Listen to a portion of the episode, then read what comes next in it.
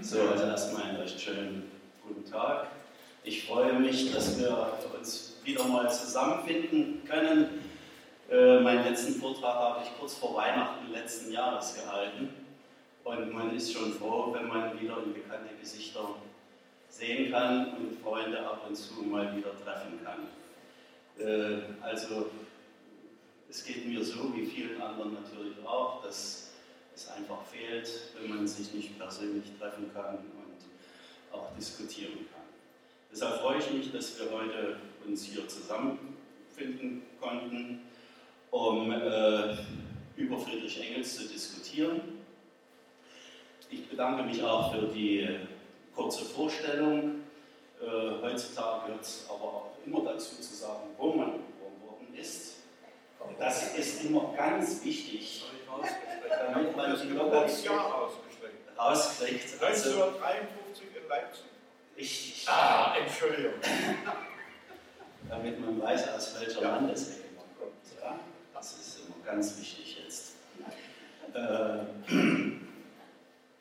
also, äh, ich möchte heute ein bisschen klar über Engels und sein Lebenswerk sprechen.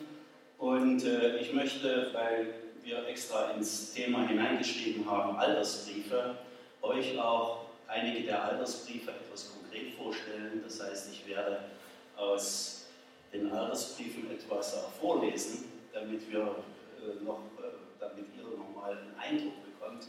Obwohl ich davon überzeugt bin, dass ihr alle zu Hause einschlägige Publikationen habt, um das auch nochmal dann nachzulesen heute Nachmittag. Heute Nachmittag ist gleich schönes Wetter, sollte man spazieren gehen. Also die erste Folie, die ihr hier seht, ist sozusagen meine Eröffnungsfolie und ihr habt inzwischen ja, hier schon äh, zehn Minuten draufschauen können und habt versucht, sicherlich die erste Zeile, die da oben handschriftlich steht, äh, zu entziffern. Haben alle gelesen?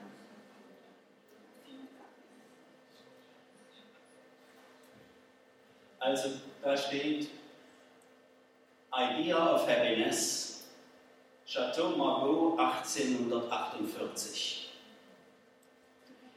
Diese Zeile ist aus dem sogenannten Fragebogen oder den Bekenntnissen, äh, also ein beliebtes Gesellschaftsspiel, was die Töchter äh, von Marix mit ihren Freundinnen und Freunden und Bekannten und äh, Freunden von Marx veranstaltet haben. Und äh, die Jenny hat, die Tochter Jenny, hat diese Fragebögen in einem Album gesammelt. Und äh, da sind also über 40 solche Fragebögen versammelt.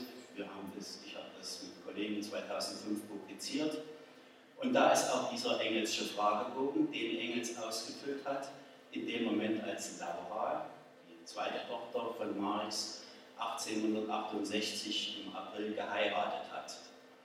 Und äh, deshalb war Engels wahrscheinlich auch ziemlich äh, äh,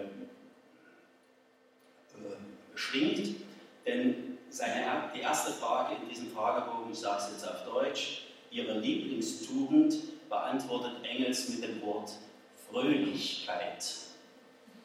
Was darauf hinweist, dass Engels durchaus ein optimistischer Typ war, äh, sowohl hinsichtlich seines äh, Privatlebens als auch hinsichtlich der politischen Bewegung. Und, in der, und auf die Frage nach der Auffassung vom Glück antwortet er eben Chateau Margaux 1848. Die Weinkenner unter Ihnen wissen natürlich, dass das eines der teuersten Weine ist, die es gibt. Man kann in Lafayette durchaus eine Flasche für 1000 Euro von dieser Sorte kaufen. Und 1848 war wahrscheinlich ein guter Jahrgang oder er spielt auf die politischen Ereignisse der 48er Revolution ein.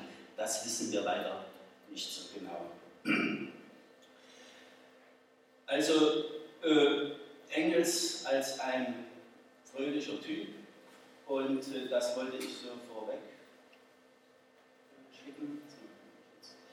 Und das sieht man auch schon äh, zu Beginn seines Lebens, äh, während seiner Lehre in Bremen, schrieb er regelmäßig Briefe an seine Schwester Marie. Und diese Briefe hat er immer mit Karikaturen versehen. Und äh, hier habe ich mal ein, ein Blatt mit abgebildet, wo diese Karikaturen zu sehen sind. Genauso wie natürlich dieser Engels, dieser rauchende Engels äh, seine Handschrift trägt. Ja, also das hat er gezeichnet und seiner Schwester Marie geschickt, dieses Porträt. Und hier ist auch der Fragebogen nochmal abgebildet. Wenn wir uns mit den Werken von Marx und Engels beschäftigen, dann ist ja bekanntermaßen, äh, kann man ja äh, alles nachlesen in den sozusagen, meine Hauptquelle heute ist natürlich die Ausgabe der Marx-Engels Werke. Und äh, erfreulicherweise ist auch in der historisch-kritischen Ausgabe der Marx-Engels Gesamtausgabe das Werk von Engels nach Marx Tod vollständig erschienen, außer die Briefe. Das wird noch eine Weile dauern, aber das, was wir unter Werke, Artikel und Entwürfe verstehen, ist in drei Bänden der Mega, also 30, 31, 32 der ersten Abteilung. Und hier sehen wir auch Engels im Kreis von Kampfgefährten, kann man sagen, aber eben auch von Freundinnen und Freunden. Das Foto kennen wahrscheinlich alle von euch. 1873 in Zürich während des Kongresses der Zweiten Internationale traf er sich hier in einem Biergarten und ähm, ich habe diesmal eine Variante dieses, es gibt zwei Varianten von diesem Foto. Das ist die Variante, die bisher noch niemals veröffentlicht worden ist.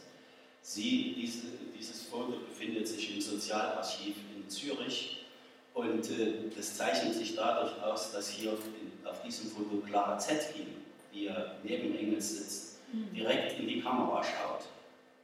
Auf dem anderen bekannten Foto schaut sie in der andere Richtung, wie das so ist, wenn man Schnappschutz macht. Ähm, allerdings ist dadurch äh, das Foto hier wirklich, das habe ich nicht geschnitten, äh, dass also rechts hier äh, Bernstein abgeschnitten ist. Es gab Zeiten, da wurde der Bernstein bewusst abgeschnitten, aber hier ist es nicht von mir gemacht worden, sondern einfach ist die Kamera, stand hier wahrscheinlich so schlecht.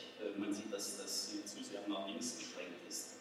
Und deshalb also entstand dann auch noch dieses zweite Foto. Gut, das sind so Kleinigkeiten. Und bevor ich jetzt also dann äh, direkt äh, zu Engels weiterkomme, möchte ich noch zwei, drei Bemerkungen machen zum Engelsjahr.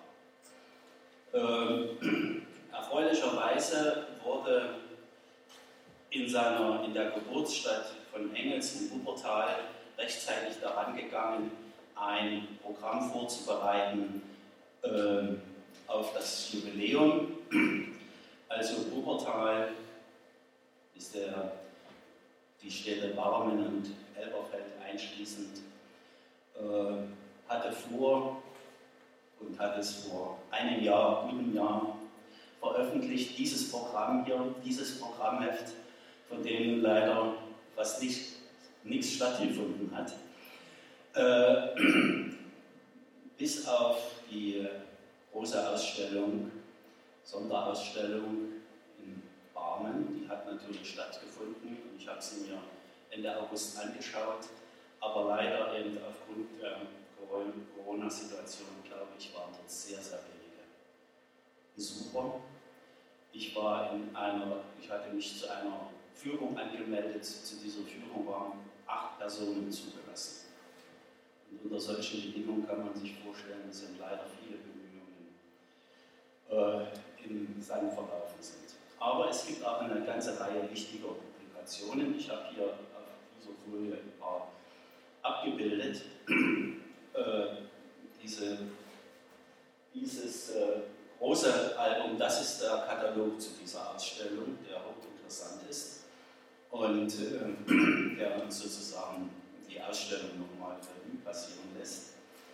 Und äh, dieses linke Oberbuch ist eine ganz neue Publikation, ähm, die einen Überblick über das gesamte theoretische Schaffen von Engels gibt, mit vielen interessanten äh, Einzelbeiträgen. Und darunter Friedrich Engels in Wuppertal, eine ganz frische Publikation, die mit vielen Illustrationen ausgestattet ist und uns an die Jugend-, Kindheits- und Jugendstätten äh, von Engels im Bergischen Land führt. Sehr interessant, mit vielen ganz tollen Aufnahmen. Äh, ist auch ein Buch mit äh, erschwinglichem Preis, kann ich also sehr, sehr empfehlen. Was uns auffällt, wenn wir uns diese Publikation betrachten, dass hier sehr oft ein Foto des jungen Engels abgebildet ist. Also da wurde sehr viel Wert darauf gelegt und deshalb wollte ich nochmal hier diese Fotos äh, Revue passieren lassen. Also Engels in den 1840er Jahren, als äh, 1840 diese Zeichnung links, äh, dann frühe Fotografie 1850er Jahre. In der Literatur werdet ihr finden, dass da steht, dass das Foto in den 1840er Jahren gemacht worden sei. Wir können es nicht belegen.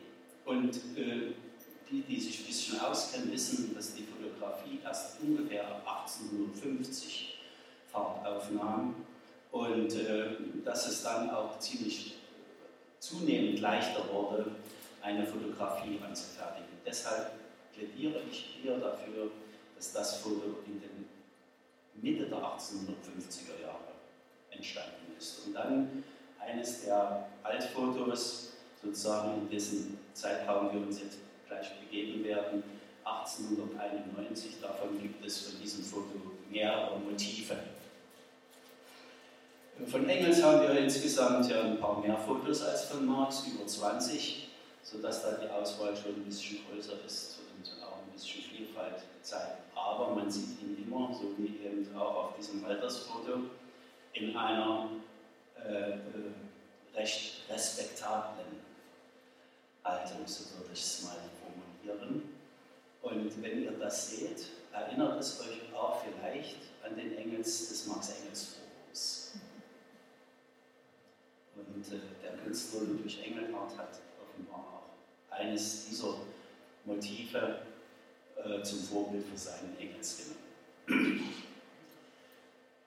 äh, ja, äh, das Engelshaus selber, das wisst ihr ja vielleicht, äh, das, was immer als Engelshaus bezeichnet wird, ist natürlich nicht das Geburtshaus von Engels. Das ist leider im Zweiten Weltkrieg zerstört worden. Anstelle des Geburtshauses befindet sich der Gedenkstein, der hier rechts abgebildet ist. Er ist bereits 1958 eingeweiht worden. Da hatte sich auf einmal eine SPD-Stadtregierung in Wuppertal gebildet und der SPD-Vorsitzende war. Äh, nee, Rau ist später, 58. 58 war Rau noch nicht so weit. Ähm, und äh, da hat, war der Stadtvorsitzende der Meinung, man müsse da einen Gedenkstein hinstellen und da steht auch drauf den Begründer des wissenschaftlichen Sozialismus oder der Begründer des wissenschaftlichen Sozialismus. Das steht sozusagen auf der einen Seite, dann Richtung dem jetzt als Engelshaus bezeichneten Gebäude, was einem Onkel, der von Friedrich Engels gehörte, äh, findet sich die Skulptur von äh, Alfred Rüttlitschka, dem Wiener äh, Skulptur, die starke Linke. Und dann kommt also das Haus, was jetzt hier in der Mitte ist, was als Engelshaus, als Ausstellungshaus über viele Jahre, Jahrzehnte genutzt wurde. Jetzt ist es also total neu renoviert worden, von außen und von innen und wird also am 28. November neu eröffnet werden. Äh, ja, wenn wir, wenn ich jetzt übergehe, so langsam zu der Frage Altersbriefe von Engels, dann denken wir natürlich an Briefe, die Engels nach dem Tod von Marx verfasst hat. Und da, als ich mich jetzt vorbereitete, habe ich überlegt, wie alt war denn eigentlich der Engels, als der Marx gestorben ist? Und dachte so, naja, äh, 63, ja, noch nicht ganz 62, als Marx starb. Und äh, hat man da schon Altersweisheit, um äh, Altersbriefe zu schreiben. Also ich bin mittlerweile schon fünf Jahre älter und ich sehe hier noch ein paar ältere Mitbürgerinnen und Mitbürger. Äh, man ist da, man überlegt dann, hm, wann kommt man, äh, ist man also so weit, etwas als Altersweisheit im Altersbrief bezeichnen zu können. Also Engels lebte ab 1870 ja in London und nach Marx Tod in seinem Haus in der Regents Park Road 122, ein großes Gebäude.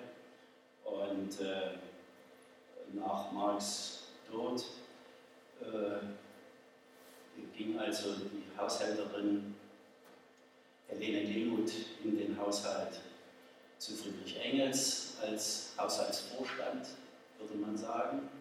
Also sie war nicht diejenige, die unbedingt gekocht hat, dafür gab es Köchinnen, die also mindestens noch zwei Frauen, die im Haushalt von Engels tätig waren und auch mit ihm Haus wohnten.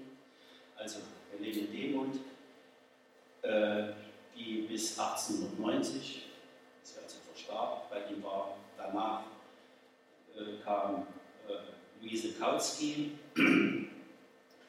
die dann in dem Haus wohnte und außerdem wohnte noch in dem Haus Mary Ellen Burns, eine Nichte von Engels, die 1882 den glücklosen Kaufmann Percy Rosher geheiratet hat und ganz schnell drei Kinder bekam. Das heißt, also in dem Haus von Engels wohnte die Familie Roscher, drei Kinder, Helene Demuth, später Luise Kautsky, dann mindestens also zwei Hausdamen. Äh, es war aber immerhin noch genügend Platz, damit auch ständig Gäste im Haus von Engels übernachten konnten. Und er hatte auch Platz äh, für einen Sekretär. Eine ganze Weile war also vor allen Dingen in der Phase, als Engels nach Marx Tod unmittelbar beschäftigt war mit der Vorbereitung des zweiten Bandes des Kapitals, war ein Sekretär bei Engels tätig. Der hieß Oskar Eisengarten, kam aus Leipzig, musste wegen des Sozialistengesetzes emigrieren, Mitglied der Partei, der Sozialdemokratischen Partei, äh, war mehrfach verhaftet wegen Agitation und äh, Schriftsetzer von Beruf, war also, äh, sagen wir mal, so weit gebildet, um äh, Sachen zu schreiben und richtig zu schreiben auch. Und der war also eine ganze Weile bei äh, Engels angestellt und wir haben also ganz großes, dickes Manuskript des zweiten Bandes des Kapitals in der Handschrift von diesem Eisengarten. Also Engels hat diktiert, der Eisengarten hat geschrieben und danach hat Engels dieses Manuskript äh, noch einmal korrigiert und ergänzt, je nachdem, bis also das dann, äh, und es musste dann nochmal abgeschrieben werden, ehe es an die Druckerei, an den Verleger nach Hamburg gegangen ist. Also in diesem Haus, ich wollte nur sagen, es waren äh, doch eine ganze Menge Leute zugange. Engels hatte selbst ein ganz strenges Tagesregime, vom Aufstehen bis äh, spät in die Nacht hinein, sowohl was äh, seine wissenschaftlichen Studien anbelangte, als natürlich auch Treffen und Beratungen. Es kamen ständig Gäste, ob angemeldet oder nicht angemeldet. Und äh, wie schon sagte, zunehmend wurden dann also noch drei Kinder größer, die dann auch äh, von den Opa verlangten, dass er mit ihnen spielte. Und äh, also da war ganz schön Betrieb in dem Hause Engels. Äh, neben also diesem Bereich war er, was seine wissenschaftliche Arbeit anbelangt, war er auch noch eng verbunden mit der äh, dritten Tochter von Marx, nämlich mit der Eleanor, genannt Tussi, die ja äh, auch ganz aktiv in der politischen Bewegung tätig war, die dann verheiratet war mit Edward Ebeling. Äh, Tussi bemühte sich sehr darum, vor allen Dingen in, den 1880er Jahren, dass das Kapital, der erste Band des Kapitals, auch in englischer Sprache erscheinen konnte. Sie hat zusammen mit Samuel Moore, Engländer, Freund von Engels, diese Ausgabe übersetzt und dann 1887 erschienen. Wenn man das also sich äh, jetzt mal äh, vorstellt, äh, wie also Engels nach 1883 sein weiteres Leben gestaltete, will ich noch mal kurz also äh, zurückblicken, was sind die Charakteristika eigentlich, die Engels Lebenserfahrungen ausgemacht haben, als er sozusagen oder als auf ihn allein diese äh, bestimmte Last, welche Last war es, werden wir gleich ein bisschen uns darüber verständigen, die also auf ihn nach Marx Tod auch sozusagen diese Beraterfunktion gegenüber der sozialdemokratischen, sozialistischen Bewegung auszuüben. Also ich sehe mindestens vier solche Charakteristika, die Engels Lebenserfahrung geprägt haben. Erstens, er hat sich im jugendlichen Alter von der pietistischen, also ziemlich streng gläubigen christlichen Lebensanschauung seiner Eltern, Eltern getrennt und wurde Atheist. Er schloss sich 1844 Marx an, zog mit ihm etwas später von Paris nach Brüssel, dann nach Köln, um die neue Rheinische Zeitung herauszugeben. Er schrieb, Jahr später, eine Menge Artikel für diese Zeitung und verfasste mit Marx das Manifest der Kommunistischen Partei. Er kämpfte aktiv in der Revolution im badisch-pfälzischen Aufstand 1849. Also das ist schon eine ganze Menge, glaube ich, für einen jungen Mann, der äh, das Abitur äh, nicht abschließen durfte, von seinem Vater von der Schule genommen wurde, um also eine kaufmännische Lehre zu machen, die er dann äh, in Bremen absolvierte bei einem Kaufmann. Und äh, das gefiel Engels einerseits, weil er sozusagen nicht mehr unter der elterlichen Fuchtel war. Es war streng in Bremen, aber Engels hatte äh, die Möglichkeit, auch seine Freiheiten da als junger Mann zu nutzen. Und prägend für ihn wurde also das berühmte Treffen, das erste Zusammentreffen mit Marx. Also das erste, es gab ein vorhergehendes, aber das wirklich das Zusammentreffen, was ihn dann künftig prägen sollte, im August 1844 in Paris, wo sie also zehn Tage lang zusammen diskutierten und wahrscheinlich mehr als eine Flasche Wein pro Tag äh, genossen und anschließend feststellten, dass sie also eine vollständige Übereinstimmung ihrer Gedanken auseinandergegangen waren. Äh, das war deshalb so einfach, weil Marx in diesen zehn Tagen Strohwitwer war. Seine Frau war äh, mit dem Baby, mit Jenny, die im Mai 1844 geboren worden war, auf Besuch bei ihrer Mutter in Trier. Also die Herren waren da allein in Paris. Gut, also das ist sozusagen die erste Etappe. Dann zweitens, habe ich ja nun schon angedeutet, Engels durchlief ohne Abitur eine kaufmännische Ausbildung und stieg vom Kontoristen zum Geschäftsführer auf. Heute nennt man das eine blütenreitende Karriere. Er war also mit der Funktionsweise des Kapitals vertraut und konnte die Firma Hermann und Engels ziemlich sicher durch die großen Krisen, wie zum Beispiel 1857, hindurchstoßen. Wie hieß der Slogan der Firma Ermen und Engels? Stopfgarn und Socken werden immer gebraucht.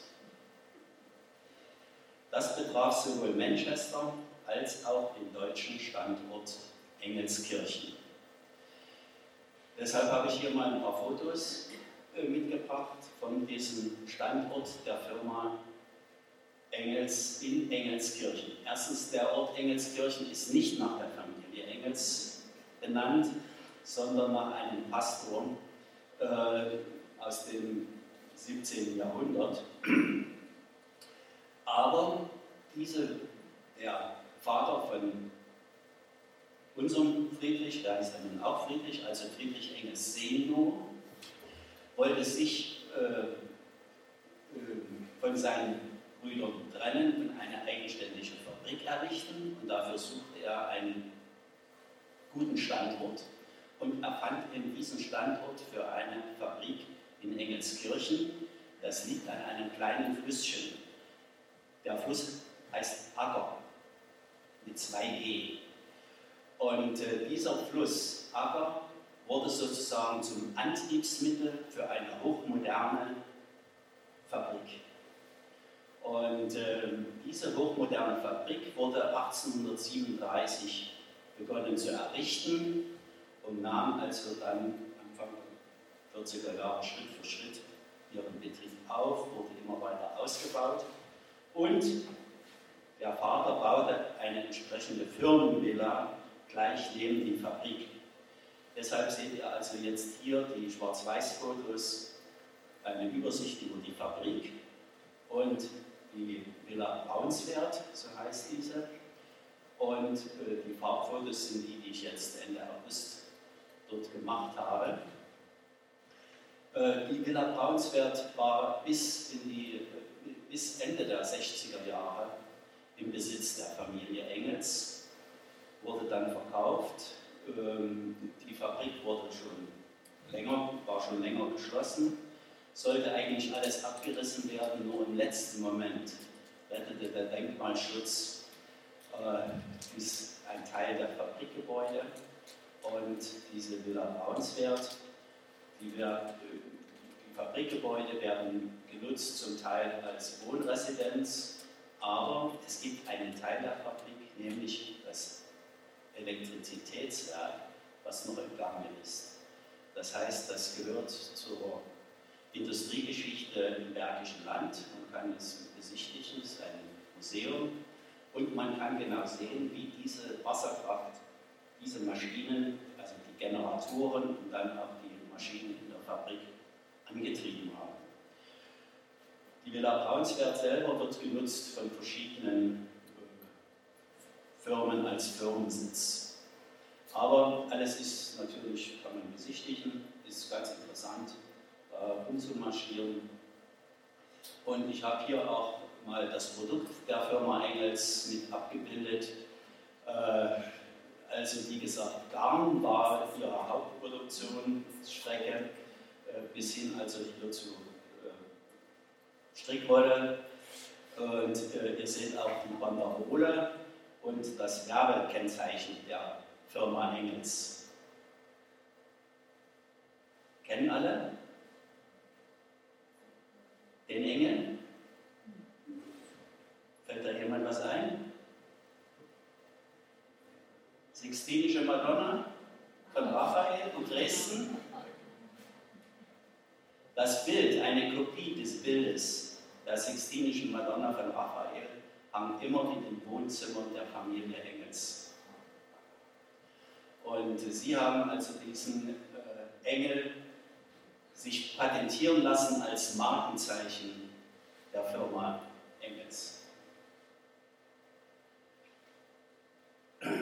So, also Engels war Millionär, um das abzuschließen, als er also 1870 dann seinen Wohnsitz in London nahm. Und äh, er konnte sich also äh, nicht über, er musste sich nicht über Bedürftigkeit irgendwie beklagen, sondern ganz im Gegenteil, er war sehr großzügig, so wie er das Zeit seines Lebens gegenüber der Familie Marx gewesen ist, auch gegenüber vielen anderen die er finanziell unterstützt hat, bis hin zu seinem Tod. So, äh, also dieses Geschäftsleben, um das als vielleicht drittes noch äh, äh, abzuschließen, als dritte Charakteristika seines Lebens, also 20 Jahre Geschäftsmann in Manchester gewesen, er war eingeschriebenes Mitglied in der Börse. Er ging mit eigenem Pferd auf die in England beliebte Fuchsjagd und er war im berühmten Schillerjahr 1859 Vorsitzender der Schillergesellschaft in Manchester. Also so mal äh, ein bisschen, äh, damit wir immer denken, wissen, äh, wo Engels herkam. Denn, und jetzt bin ich beim vierten Punkt, Daraus folgt, dass Engels in gewisser Weise ein dreifaches Doppelleben geführt hat. Er war also nicht nur Geschäftsmann, sondern stand eben im engen Briefwechsel mit Marx bis zu seiner Übersiedlung nach London. Er unterstützte Marx bis 1862 bei der Abfassung von Artikeln für die New York Daily Tribune, war seit 1864 Mitglied der Internationalen Assoziation. Als er dann nach England, nach London übergesiedelt war, wurde Engels Mitglied im Generalrat der IAA, ersten internationale und korrespondierender Sekretär für Portugal und Dänemark, dann Italien und Spanien. Niemand in der Zeit, während Engels in Manchester lebte, niemand wusste dies im öffentlichen Manchester ebenso wie er sein Privatleben mit zwei Schwestern, Mary und Lydia Burns, geheim hielt.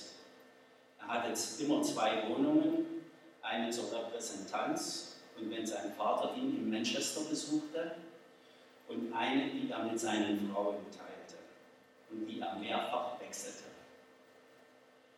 Also das ist das, was ich sozusagen sehe an Engels äh, Lebenserfahrungen und das scheint mir doch ein ganz großer Schatz gewesen zu sein, über den er verfügte, als er dann äh, nach 1883 äh, in gewisser Weise das Erbe von Marx eintrat.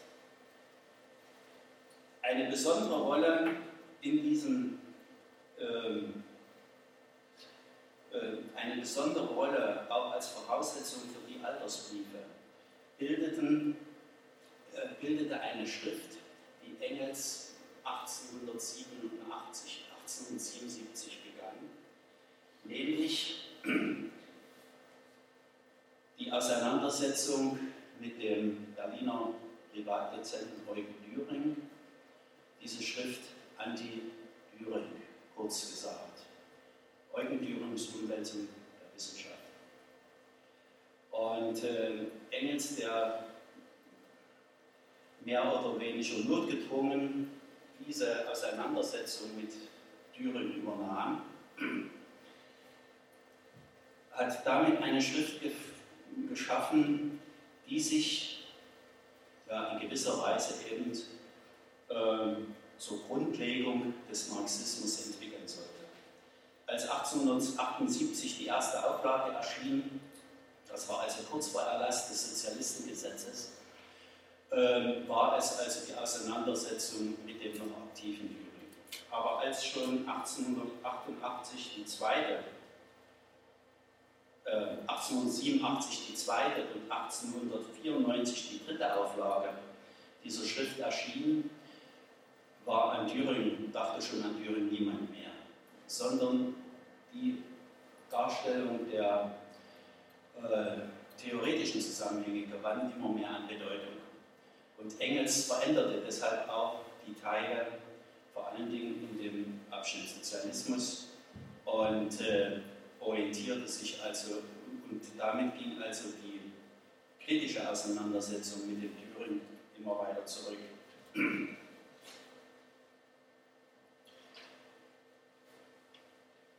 Nach Marx' Ableben nun entfaltete Engels in gewisser Weise sein ganzes Talent. Äh, er unternahm alles, um das erstens um das Kapital zu vollenden. Der zweite Band erschien, wie gesagt, 1885, der dritte unter großen Anstrengungen erst 1894. Zweitens wollte Engels seine und Marx Schriften möglichst in einer Gesamtausgabe herausbringen. So erfolgten 1885 die deutsche Ausgabe des Elends der Philosophie, die zweite Auflage seines berühmten Buches Die Lage der arbeitenden Klassen in England kam heraus und weitere Neuausgaben wie vom Manifest von den Klassenkämpfen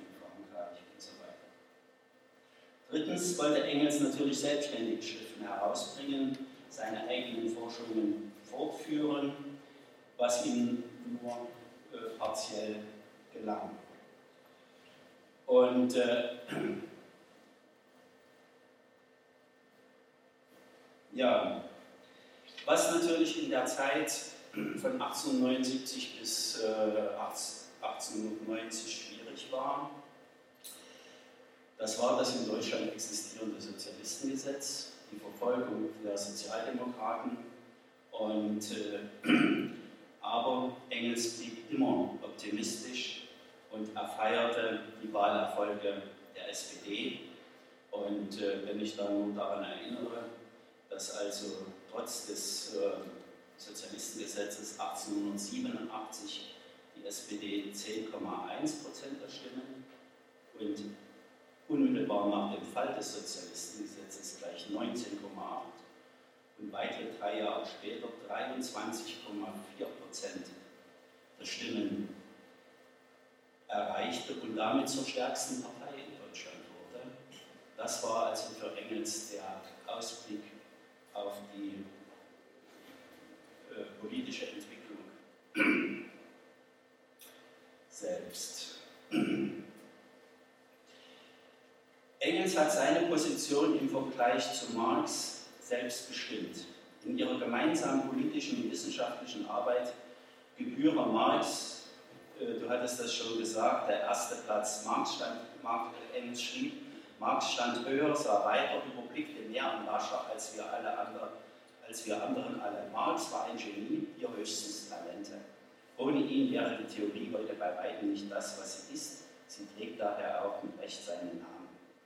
Diese Einschätzung stand 1886 in der Neue Zeit, dem theoretischen Organ der Sozialdemokratie, und sie legte den Grundstein dafür, dass Marx Theorie mit seinem Namen zu benennen ist. Marxismus.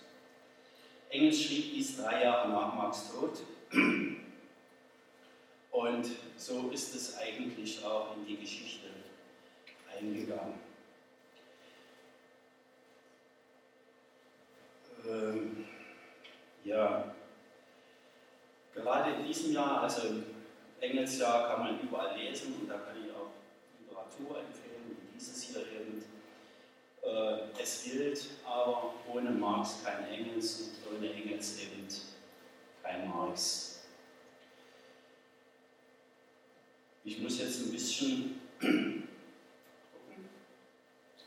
Also, so entstand also in den 1880er, 90er Jahren bis zum Tod von Engels 95 eine besondere Art von Kategorie von Altersbriefen, also von Briefen, in denen Engels über die Alltagsprobleme hinausging und allgemeine gesellschaftspolitische Fragen erörterte. Thematisch gruppieren sie sich um Fragen der europäischen ich muss jetzt ein bisschen vorwärts schreiten. Äh, thematisch gruppieren sich die Briefe um Fragen der europäischen Politik und der Entwicklung der Sozialdemokratischen Partei. Eingeschlossen sind seine Erklärungen zum Marxismus bzw. zum historischen Materialismus. Engels Briefe nach Marx Tod nehmen in der blauen Ausgabe der MEB vier Bände ein, in der Mega sind es zehn Bände.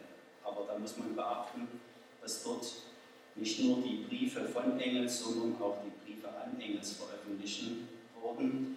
Und das war eine riesengroße Anzahl, denn Engels hat also ein großes äh, Korrespondentennetz gehabt.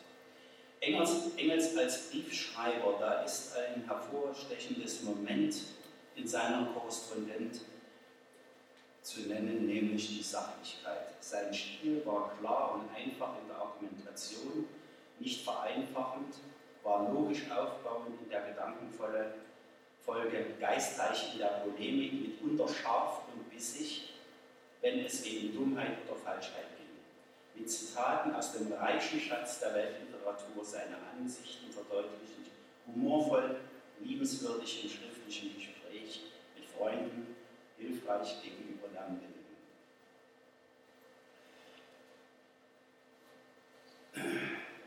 Ich sehe folgende Themen, insbesondere also noch einmal, einmal deutsche Parteiangelegenheiten, zweitens also politische Lage, drittens materialistische Geschichtsauffassung und dann also Privatangelegenheiten. Und da wollte ich jetzt ein paar Beispiele bringen aus den sogenannten sieben Briefen zur materialistischen Geschichtsauffassung.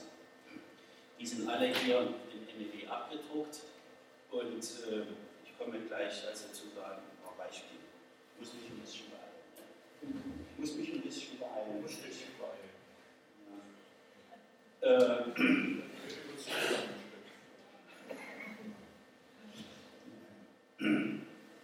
also die Briefe sind natürlich häufig schon veröffentlicht worden, nicht also nur in MIW, sondern auch in Einzelausgaben. Mancher hat das vielleicht zu Hause, eine kleine Broschüre unter dem Titel Briefe über den historischen Materialismus. Können wir mal zu Hause nochmal suchen. Hat sich vielleicht ein bisschen im Bücherregal nach hinten gedrängelt. äh, es war klar, dass ich äh, in den, vor allen Dingen dann also nach 1890, nach dem Sozialistengesetz, die Debatte über grundsätzliche Fragen des Verhältnisses Gesellschaft und Mensch, von Gesellschaft und Wirtschaft, Gesellschaft und Staat sehr stark entwickelte.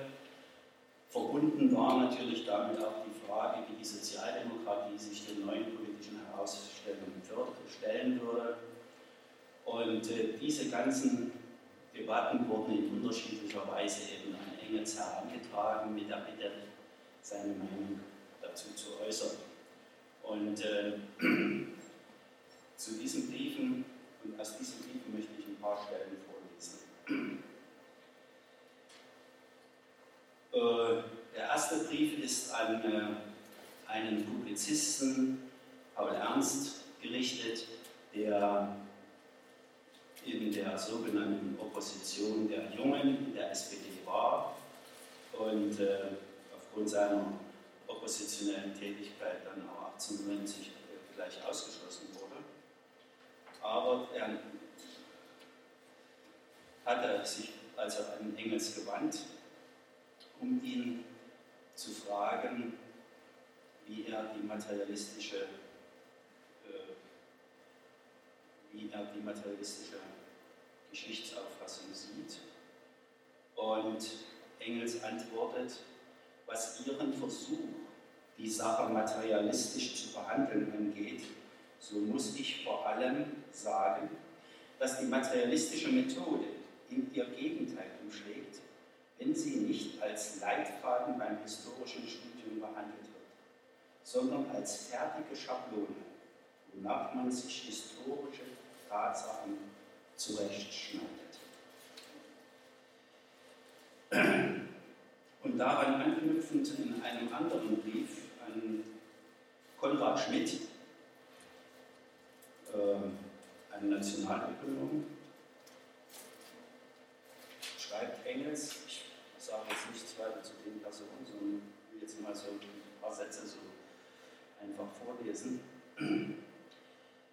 Überhaupt diente das Wort materialistisch in Deutschland vielen jüngeren Schriftstellern als eine einfache, einfache Phrase, womit man alles und jedes ohne weiteres Studium etikettiert. Das heißt, diese Etikette aufklebt und dann die Sache abgetan zu haben glaubt. Unsere Geschichtsauffassung ist vor allem eine Anleitung zum Studium, kein Hebel der Konstruktion aller Hegelianentum. Die ganze Geschichte muss neu studiert werden. Die Daseinsbedingungen der verschiedenen Gesellschaftsformationen müssen im Einzelnen untersucht werden, ehe man versucht, die politischen, privatrechtlichen, ästhetischen, philosophischen, religiösen etc. Anschauungsweisen, die ihnen entsprechen, aus ihnen abzuleiten. Darin ist bis jetzt nur wenig geschehen, weil nur wenige sich ernstlich daran gesetzt haben. Darin können wir Hilfe in Massen brauchen. Das Gebiet ist unendlich groß und wer ernstlich arbeiten will, kann viel leisten und sich auszeichnen. Stattdessen aber dient die Phrase des historischen Materialismus nun zu vielen jüngeren Deutschen nur dazu, ihre eigenen relativ dürftigen historischen Kenntnisse, die ökonomische Geschichte in den Windeln, schleunigst systematisch zurechtzukonstruieren und sich dann sehr gewaltig vorzukommen.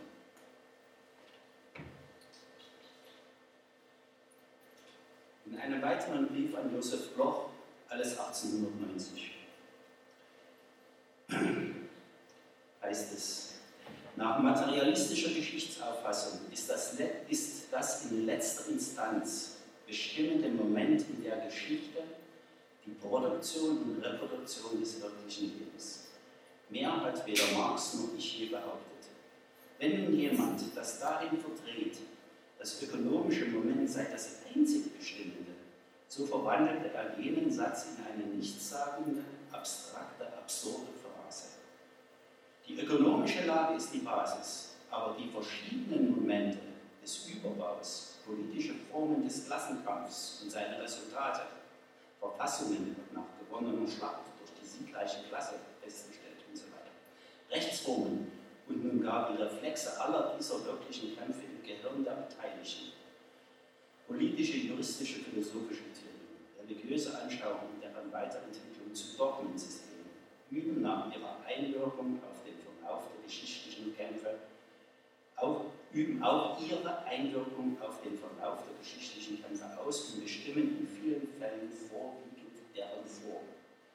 Es ist eine Wechselwirkung aller dieser Momente worin schließlich durch alle die unendliche Menge an Zufälligkeiten als Notwendiges die ökonomische Bewegung sich durchsetzt. Sonst wäre die Anwendung der Theorie auf eine beliebige Geschichtsperiode ja leichter als die Lösung einer einfachen Gleichung ersten Grades. Wir machen unsere Geschichte selbst. Erstens unter sehr bestimmten Voraussetzungen und Bedingungen. Darunter sind die ökonomischen schließlich entscheidenden, aber auch die politischen, ja selbst in den, die in den Köpfen der Menschen spukende Traditionen spielen eine Rolle, wenn auch nicht die entscheidende.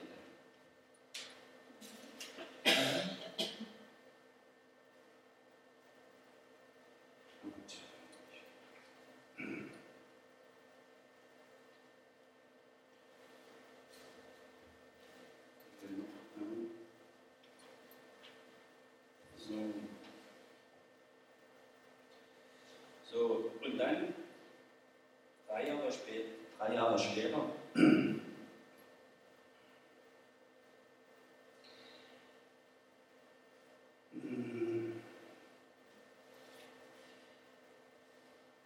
Sonst fehlt nur noch ein Punkt, der aber auch in den Sachen von Marx und mir regelmäßig nicht genug hervorgehoben ist und in Beziehung auf den uns alle gleiche Schuld Nämlich wir alle haben zunächst das Hauptgewicht auf die Ableitung der politischen, rechtlichen und sonstigen ideologischen Vorstellungen und durch diese Vorstellungen vermittelten Handlungen aus den ökonomischen Grundtatsachen gelegt und legen müssen. Dabei haben wir dann die formelle Seite über die inhaltlichen vernachlässigt. Die Art und Weise, wie diese Vorstellungen etc. etc. zustande kommen. Das hat dann den Gegnern willkommen Anlass zu Missverständnissen Missverständnissen respektive Entstellungen gegeben. Schreibt er anfangs mehr Und zum Schluss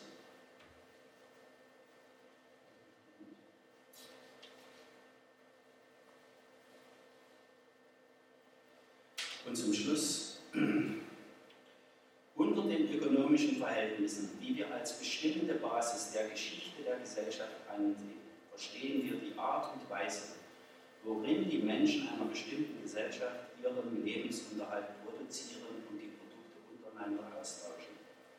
Also die gesamte Technik der Produktion und, die, und des Transports ist darin einbegriffen. Diese Technik bestimmt nach unserer Auffassung auch die Art und Weise des Austauschs, weiterhin der Verteilung der Produkte und damit nach Auflösung, äh, damit auch die Einteilung der Klassen, damit die Herrschafts- und Knechtschaftsverhältnisse, damit Staat, Politik, Recht etc.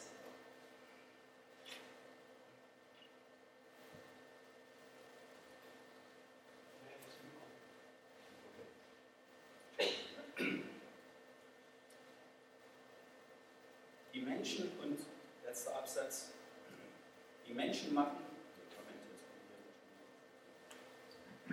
So.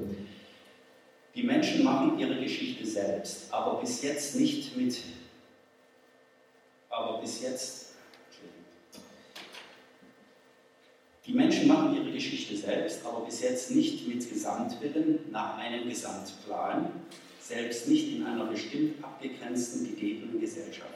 Ihre Bestrebungen durchkreuzen sich und in allen solchen Gesellschaften herrscht eben deswegen die Notwendigkeit, deren Ergänzung in Erscheinungsform die Zufälligkeit. Die Notwendigkeit, die hier durch alle Zufälligkeiten sich durchsetzt, ist wieder schließlich die ökonomische. Hier kommen dann die sogenannten großen Männer zur Behandlung. Dass ein solcher und gerade dieser zu dieser bestimmten Zeit in diesem gegebenen Lande aufsteht, ist natürlich reiner Zufall. Gut, damit will ich, achso, und Engels schreibt fast immer am Schluss eines Briefes, ich bitte, ich bitte in obigen Worten, die obigen Worte nicht auf die Goldwaage zu legen, sondern den Zusammenhang im Auge zu behalten. Ich bedauere, nicht die Zeit zu haben, Ihnen so exakt ausgearbeitet zu schreiben, wie ich es für die Öffentlichkeit tun müsste. Also natürlich sind es Briefe und äh, muss man immer Briefe als eine besondere Textsorte verstehen, die eben nicht für die Öffentlichkeit bestimmt sind, aber in diesen Briefen hat eben Engels doch versucht, Antwort zu geben, die gestellt wurden. Und wenn wir wenn ich das sozusagen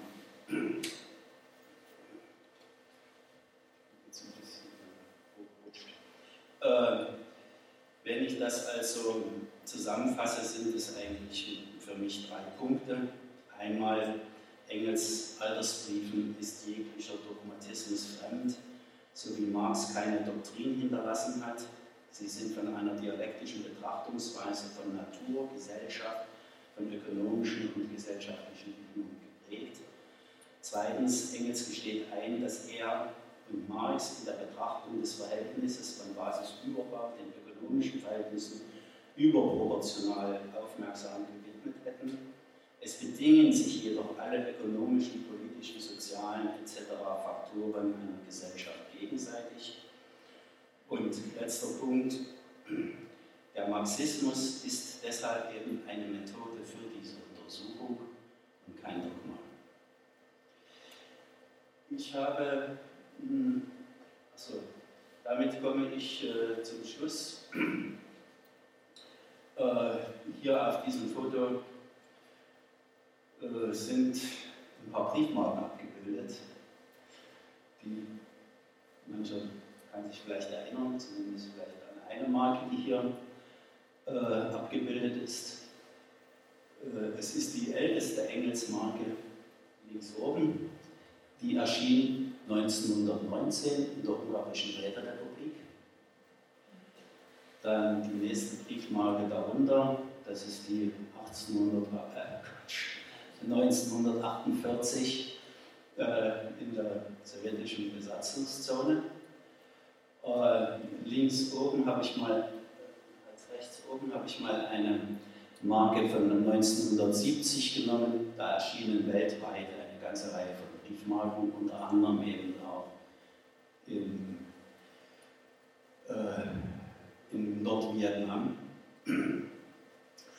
Und darunter, diese Marke ist die einzige Marke, die uns bis jetzt bekannt ist, die in diesem Jahr erscheint. Diese ist schon erschienen, herausgegeben von der Post der Russischen Föderation. Äh, es wird wahrscheinlich noch eine Briefmarke in China geben, aber es wird keine Briefmarke durch die Deutsche Bundespost geben.